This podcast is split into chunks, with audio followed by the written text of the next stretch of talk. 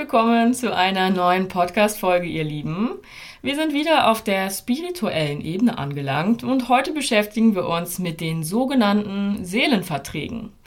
Diese können deine Vitalität nämlich auf vielfältige Weise einschränken.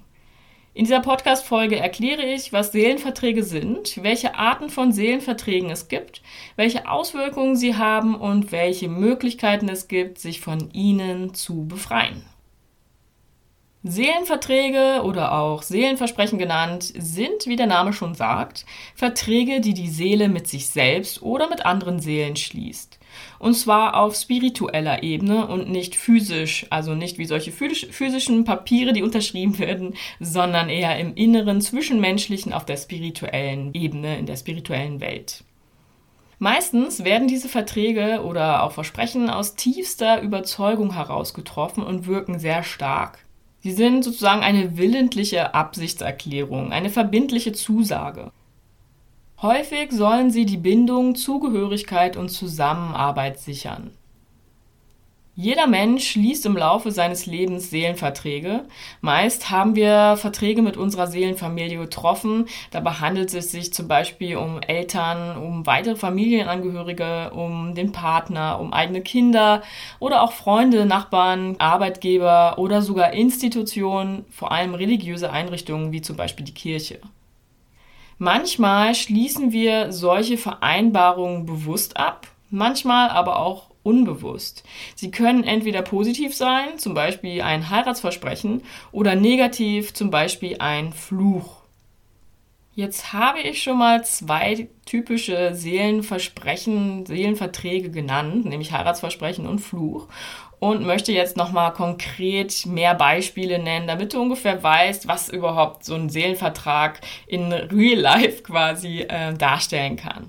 Und zwar gibt es typische Seelenverträge zwischen Seelen. Und das sind zum Beispiel Eheversprechen, wie ich werde dich lieben bis an mein Todesende. Treueversprechen, zum Beispiel ich werde dir für immer treu sein. Liebesversprechen, ich werde dich für immer lieben. Sorge versprechen, ich werde immer für dich da sein, ich werde immer für dich sorgen, ich werde immer an deiner Seite sein. Warte versprechen, ich werde auf dich warten. Und dann ganz viele Gelübdearten, also Armutsgelübde, Schweigegelübde, Keuschheitsgelübde, Nonnengelübde.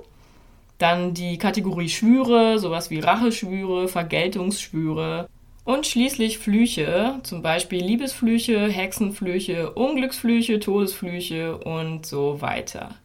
Und gerade diese Gelübde, Schwüre und Flüche wirken oft sehr, sehr intensiv. Jetzt gibt es nicht nur Verträge zwischen zwei Seelen oder mehreren Seelen, sondern auch mit der Seele selbst, also die du selbst mit dir vereinbarst. Zum Beispiel, ich werde nie wieder weinen. Oder ich werde mich nie wieder verletzlich zeigen. Ich werde alles perfekt machen. Ich werde alles dafür tun, um geliebt zu werden. Ich werde nie wieder jemandem vertrauen. Das sind zum Beispiel so typische Sätze, die auch ein Seelenversprechen darstellen. Wie entstehen nun solche Seelenverträge? Im Grunde entstehen sie fortwährend in unserem ganzen Leben. Sie sammeln sich quasi in unserem Leben immer an. Das beginnt schon in der Kindheit. Ein schwerwiegendes Erlebnis aus der Kindheit ist oft ein Grund für eine unbewusste Vereinbarung mit sich selber. Zum Beispiel, wenn ein Kind verletzt wird, kann es sein, dass es daraufhin beschließt, nie mehr verletzt werden zu wollen und so unbewusst mit sich vereinbart, sich vor anderen gefühlsmäßig zu verschließen.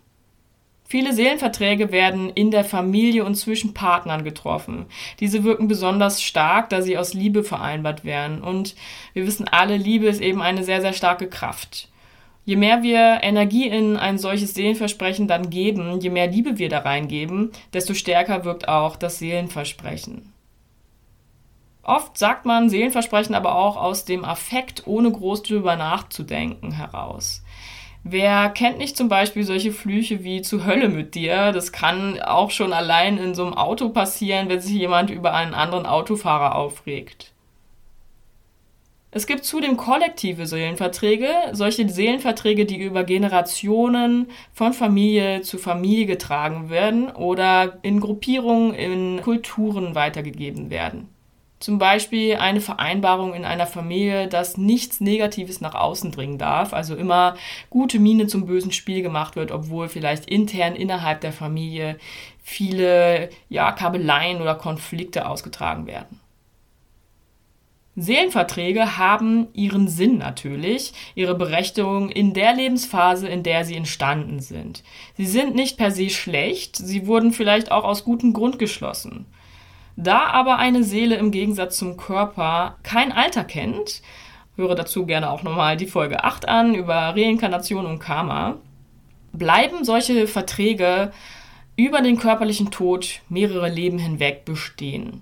Und zwar so lange, bis sie aufgelöst werden. Vielen Menschen ist das gar nicht so bewusst und manche Menschen glauben ja auch nicht an Wiedergeburt bzw. Reinkarnation, was diese Sache der Seelenverträge und ihrer Konsequenzen natürlich noch schwieriger macht für solche Personen. Seelenverträge aus einem vorhergehenden Leben können also auch eine karmische Wirkung in dem aktuellen Leben entfalten, sodass das aktuelle Leben negativ beeinflusst und beeinträchtigt, man also eingeschränkt ist. Auch ein positiv gemeinter Seelenvertrag, wie zum Beispiel ein Heiratsvertrag, der im aktuellen Leben Sinn macht, kann sich in einem anderen Leben als Last darstellen. Oder sogar auch in diesem Leben noch als Last darstellen, wenn zum Beispiel eine Trennung oder Scheidung erfolgt. Nehmen wir mal ein Beispiel zum besseren Verständnis dieser Seelenverträge in Bezug auf der Auswirkung in einem späteren Leben bzw. in einer späteren Lebensphase. Stell dir vor, ein Mann behandelt seine Frau immer wieder sehr respektlos und demütigt sie sogar. Und dann kommt in einer sogenannten Rückführung, also einer Trance in ein früheres Leben raus, dass dieser Mann in einem früheren Leben eine Frau war und diese Frau viele Demütigungen ihres Mannes durchleben musste. Der Seelenvertrag aus dem vergangenen Leben, als dieser Mann noch eine Frau war, war also, dass er in seinem nächsten oder in einem der nächsten Leben diese männliche Seite mal leben wollte, um die weibliche zu vermeiden und nicht wieder diese Demütigung zu erfahren. Seelenverträge können die Ursache von vielfältigen Lebensproblemen und Krankheiten sein. Zum Beispiel Energielosigkeit, Müdigkeit, Schwierigkeiten, sich auf einen Partner einzulassen oder auch Schwierigkeiten, sich von einem Menschen zu lösen, sich ständig als Opfer fühlen, Sprachbehinderungen, zum Beispiel, das ist möglich bei einem Schweigegelübde, ständige Geldnot bzw. schlechte finanzielle Situation, was zum Beispiel bei einem Armutsgelübde auftreten kann, oder generell Muster, die sich immer wiederholen. In verschiedenen Lebensbereichen kann das auftreten, also Arbeit, Beziehungen, Freunde und so weiter. Ja, Seelenverträge können wirklich unter Umständen wie Fesseln wirken. Man fragt sich dann, warum passiert mir das immer wieder oder warum komme ich da nicht raus? Warum treffe ich immer die gleiche Art von Menschen? Manche Seelenverträge können sogar wie eine Art Fremdsteuerung wirken. Seelenverträge gehen übrigens auch manchmal mit einem Verlust eines Seelenanteils einher. Bestimmte Seelenanteile werden dann unterdrückt, ausgelagert oder abgespalten. Ich werde in einer noch kommenden Podcast-Folge nochmal genauer auf diese Seelenanteile eingehen, denn diese Seelenanteile wieder zu integrieren ist natürlich auch eine sehr wichtige Aufgabe hin zu mehr Ganzheit, Vitalität. Wenn Seelenverträge eine negative karmische Wirkung entfalten, dann ist es wichtig, sich diesen Seelenverträgen bewusst zu werden und solche aufzulösen, die einen im aktuellen Leben einschränken oder belasten. Sonst wirst du nie in deine volle Kraft kommen können und auch nicht in deine volle Vitalität. Die erste Frage, die sich nun stellt, ist, wie erkenne ich überhaupt, ob ich einen Seelenvertrag habe, ob ich in einem Seelenvertrag quasi festhänge? Du kannst dir, wie schon erwähnt, auf jeden Fall sicher sein, dass du irgendwelche Seelenverträge hast mit deinen Familienangehörigen, mit Freunden, mit deinem Partner, sofern du einen hast und auch mit anderen Personen, die nicht von deiner Seite weggehen oder von denen du dich nicht lösen kannst. Es ist sehr gut möglich, dass du mit diesen Leuten Seelenverträge hast, mit Seelenverträgen verbunden bist. Und bei diesen nahestehenden Personen kannst du einmal anfangen zu forschen. Naheliegend ist erstmal, dass du dich zurückerinnerst, ob du dich an ein Versprechen bewusst erinnern kannst. Offensichtlich ist natürlich beispielsweise ein Heiratsvertrag, ein Heiratsversprechen, daran solltest du dich eigentlich erinnern können. Und vielleicht ist dir ja auch noch etwas anderes bewusst oder wird dir nun klar, nachdem du weißt, was alles ein Seelenvertrag ist. Eine andere Möglichkeit herauszufinden, ob du mit einer bestimmten Person einen Seelenvertrag hast, ist das Pendeln. Wenn du mit Pendeln etwas anfangen kannst, dann kannst du auspendeln, ob du mit Person XY einen Seelenvertrag hast. Und du kannst sogar auch konkreter fragen, wie zum Beispiel, ob du ein Liebesversprechen mit Person XY hast, ob du ein Schweigegelübde mit Person oder Institution XY hast und so weiter. Weitere Möglichkeiten, ein Seelenversprechen zu erkennen, sind eine Rückführung, also die tranceartige Reise in ein vergangenes Leben, was ich bei dem Beispiel schon mal genannt hatte, auch eine schamanische Reise oder eine Meditation. Bei diesen Methoden ist allerdings hilfreich, wenn du einen spirituellen Heiler oder Lehrer, irgendjemanden hast, der dich da mit durchführt und auch begleitet. Die zweite Frage, die es dann zu klären gibt, ist natürlich, wie löse ich einen Seelenvertrag auf? Es gibt, wie bei so vielem, mehrere Ansätze zur Auflösung von Seelenverträgen. Die Grundvoraussetzung für alle Möglichkeiten ist erstmal, dass du bereit bist, von den Seelenverträgen loszulassen. Also wirklich loszulassen. Weil zum Beispiel gerade solche Liebesversprechen, Heiratsversprechen, die ja, wir aus Liebe zu einer Person geschlossen haben und wir auch vielleicht noch diese Person irgendwo lieben, es sehr schwierig sein kann, sich wirklich von den Versprechen zu lösen, weil wir noch irgendwo vielleicht an einer Person hängen oder sie an uns binden wollen. Die einfachste Selbsthilfemöglichkeit ist, einen Auflösungssatz auf einen Zettel zu schreiben. Zum Beispiel, hiermit kündige ich ab sofort alle Seelenverträge mit Person XY. Und dann setzt du einfach diesen Namen der Person für XY ein. Noch besser ist, wenn du sogar einen ausführlicheren Text schreibst und indem du konkreter auf diese betreffenden Seelenverträge oder den betreffenden Seelenvertrag eingehst, auf die Person auch eingehst, mit der dieser Vertrag besteht. Und dann dankst du nochmal dieser Person und auch dem Vertrag, der ja dir irgendwo auch geholfen hat, der vielleicht mal Sinn gemacht hat. Und schließlich zerreißt du, verbrennst, begräbst oder schmeißt diesen Zettel weg in einem Ritual. Allerdings muss ich dazu sagen, dieses, ja, diese Selbsthilfemethode ist wirklich die einfachste und häufig sind diese Seelenversprechen dann nicht wirklich weg und es ist besser, wenn man dann noch zusätzlich andere Methoden durchführt. Aber es ist schon mal so was Loslassendes, hat schon mal was Transformierendes natürlich auch, wenn man einfach mal, ja, physisch auch etwas wegschmeißt, was einen irgendwie körperlich, seelisch bindet.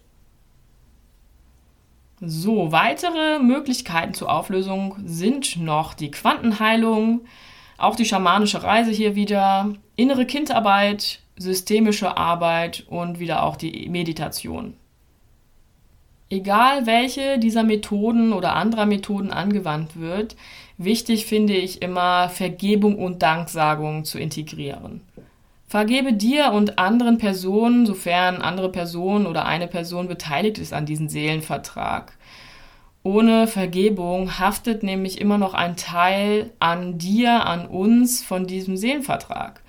Über Schuld und Vergebung habe ich bereits ja auch in Podcast Folge 13 gesprochen. Hör da gerne nochmal rein. Und dann bedank dich für die positiven Aspekte, die dieser Vertrag mit sich gebracht hat und für die Dinge, die du durch den Vertrag lernen durftest. Eine Anmerkung wollte ich noch dazu fügen.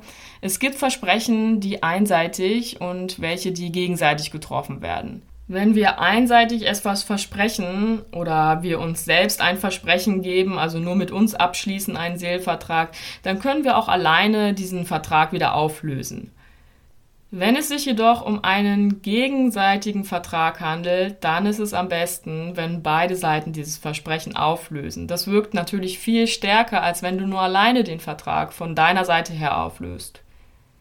Oft geht das allerdings natürlich nicht, wenn zum Beispiel diese Person gar nicht mehr in deinem Umfeld ist, wenn du sie gar nicht mehr kennst, wenn du quasi sie ignorierst oder sie vielleicht auch gestorben ist, dann hilft natürlich auch schon deine Aufhebung, dein Loslassen es für diesen Vertrag. Und der Vertrag schwächt sich ab, bleibt vielleicht sogar unter Umständen dann nur noch bei der anderen Person liegen. So, das war's mit den Seelenverträgen für heute. Noch einmal zusammengefasst das Wichtigste, das du aus dieser Podcast-Folge mitnehmen kannst. Seelenverträge sind Verträge, die die Seele mit sich selbst oder mit anderen Seelen auf spiritueller Ebene schließt. Typische Seelenverträge sind zum Beispiel Eheversprechen, Treueversprechen, Liebesversprechen, Armutsgelübde, Keuschheitsgelübde, Nonnengelübde, Racheschwüre, Liebesflüche und Todesflüche. Seelenverträge bleiben über den körperlichen Tod mehrere Leben hinweg bestehen, so lange, bis sie aufgelöst werden. Seelenverträge, die nicht mehr nützlich sind, können die Ursache von vielfältigen Lebensproblemen und Krankheiten sein und das Leben einschränken. Um Seelenverträge aufzulösen, gibt es mehrere Möglichkeiten. Vergebung und Dankbarkeit sollten immer Teil aller Möglichkeiten sein. Insgesamt gesehen ist die Auflösung von Seelenverträgen ein wirklich wichtiger Schritt auf dem Weg in ein freies, eigenverantwortliches und vitales Leben. Vielleicht schaust du nun einmal, wo du Seelenverträge geschlossen hast und probierst eine der genannten Methoden aus. Achte auch auf zukünftige Versprechen, die du gibst, denn du weißt jetzt, dass Seelenverträge über den körperlichen Tod hinaus weiter bestehen und dir auch ein Stück deiner freien Entfaltung gerauben. Sie sich vielleicht auch in späteren Leben oder in anderen Lebensphasen deines aktuellen Lebens negativ auf dich auswirken können. Ich wünsche dir einen sonnigen und vitalen Tag. Bleib glücklich motiviert und wir sehen oder wir vielmehr hören uns die nächste Podcast-Folge. Deine Andrea.